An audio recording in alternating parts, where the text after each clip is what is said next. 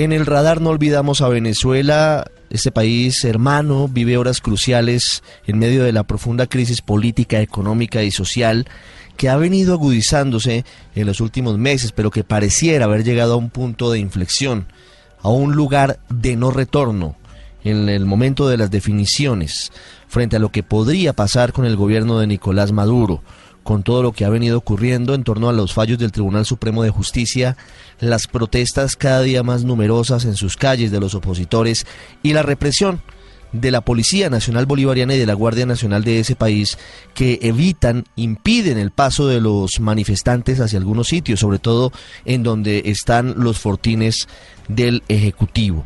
La Iglesia Católica Venezolana ha cumplido siempre un papel mediador, de orientación para los venezolanos y hoy hemos invitado a Monseñor Roberto Luquert. Él es el arzobispo emérito de la diócesis de Coro, en la parte norte del país, y es el presidente de la Comisión de Justicia y Paz, justamente de la Conferencia Episcopal Venezolana, y nos atiende a esta hora. Monseñor Luquert, buenas tardes. Buenas tardes, gracias por invitarme a tu programa. Estamos siendo acertados al señalar que Venezuela vive horas cruciales y que podríamos estar viviendo un punto de inflexión en la crisis? Por supuesto. Es decir, eh, siempre hemos tenido como el temor de que la promesa del presidente eterno Hugo Chávez se cumpliera cuando dijo que nos quería anclar en el mar de la felicidad cubana y ciertamente con la disposición que dio el Tribunal Supremo de Justicia de quitarle las prerrogativas y los derechos a la, Asamblea Nacional y entregárselas todas hasta a Maduro, ciertamente estamos anclados ya en el mar de la dictadura cubana.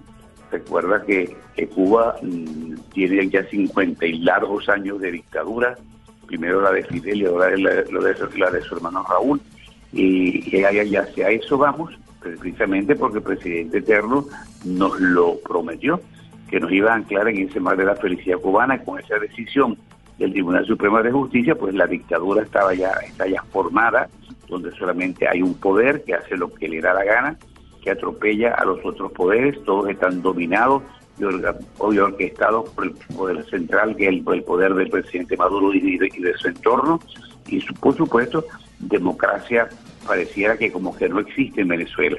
Y cuando la, la OEA está intentando llamar, a la, llamar la atención, no solamente internacional, sino de mi propio país, de Venezuela, de que tiene que cambiar de rumbo para ser un país democrático, lamentablemente Venezuela responde de una forma, de una, forma muy, muy intolerante, grosera, eh, falta de diplomacia y de delicadeza, insultando a medio mundo y sobre todo intentando justificar lo injustificable, como es quitarle los poderes al único poder constituido de forma popular, democráticamente, con unas 14 millones de personas votaron por la Asamblea Nacional actual de nuestro país y sin embargo el presidente de la República y su entorno quiere desconocer el poder democrático popular de la Asamblea Nacional Legislativa. Sí. Y por supuesto no, queremos vivir en ese, en ese entorno. Monseñor. Y, la reacción natural del pueblo es, protestar. Claro. Quiero preguntarle por qué en esta ocasión las cosas son distintas a otros momentos críticos. ¿Usted comparte la idea de que en este instante podría haber una presión suficiente para que sean convocadas elecciones? Por supuesto.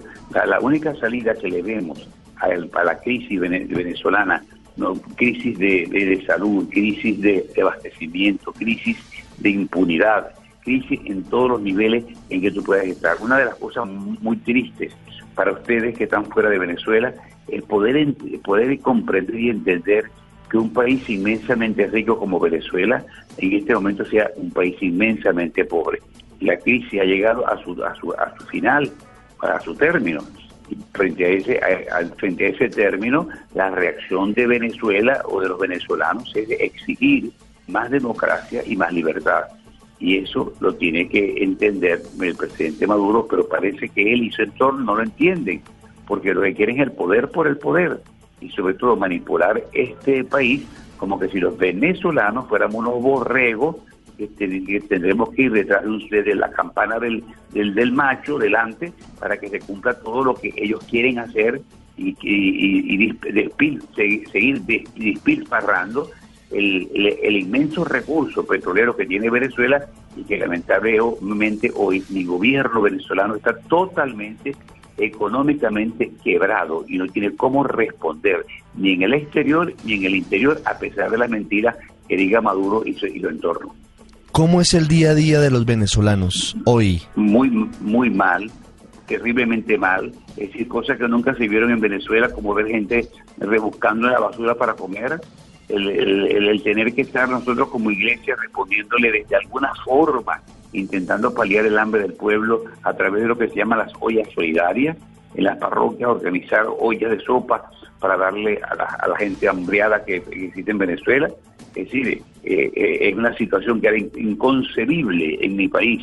Y sin embargo, ahorita lo estamos viviendo. La gente se nos muere de hambre y se nos muere no solamente de hambre, sino también porque hay carencia de medicamentos. No hay cómo atender las cosas más normales, como es un, hipertensivo, un, un, un, medicamento para los como anticonvulsivos. No existe, no se consigue.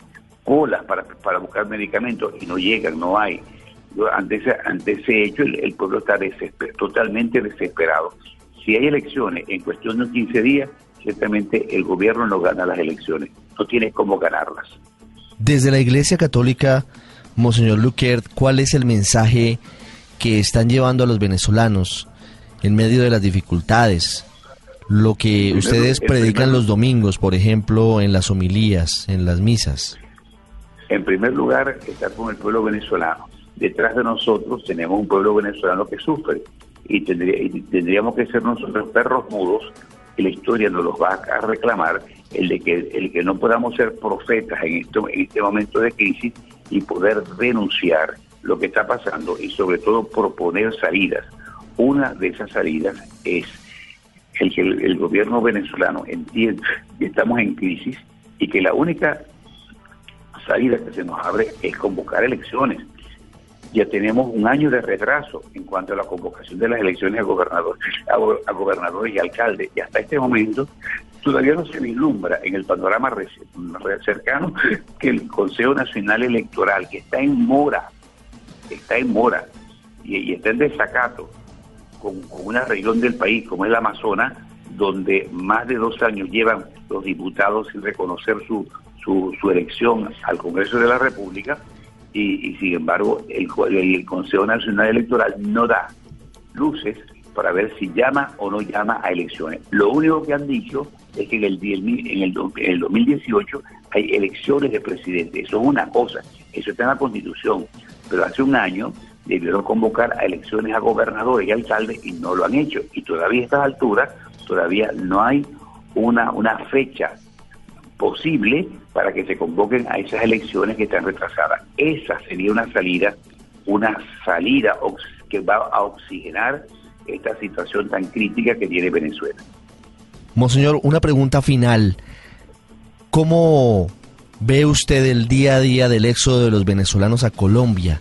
¿Tiene casos cercanos de feligreses, de familias, de personas que conozca que hayan tomado esa determinación? Se lo pregunto porque aquí en nuestro país hemos acogido a una cantidad muy importante de hermanos venezolanos en el último año. Son más de 500 mil los que han arribado según cifras de Migración Colombia. No, no, no, no solamente te lo tengo que decir, sino afirmártelo, porque hasta una sobrina mía se fue para Bogotá y está trabajando en Bogotá y esa sobrina mía no quiere regresar a Venezuela en la situación en que está el país y como y como eso están muchas personas, muchos venezolanos yendo hacia Colombia, hacia Chile. ¿Tú sabes lo que es irse desde Venezuela hasta Chile en autobús? Y así se están yendo muchos venezolanos para Chile, para Argentina, por supuesto para Panamá y para, para Estados Unidos y para Europa. Es decir, nunca jamás los venezolanos hemos emigrado, nunca emigramos.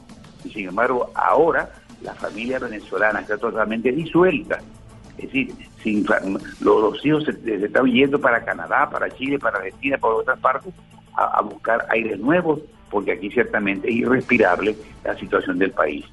Pero eso pareciera que el gobierno no lo quiere entender y no quiere, no quiere, no quiere salir esta crisis. La, una solución que presenta la Iglesia, en la cual ha intervenido el Vaticano, es que nos sentemos al diálogo.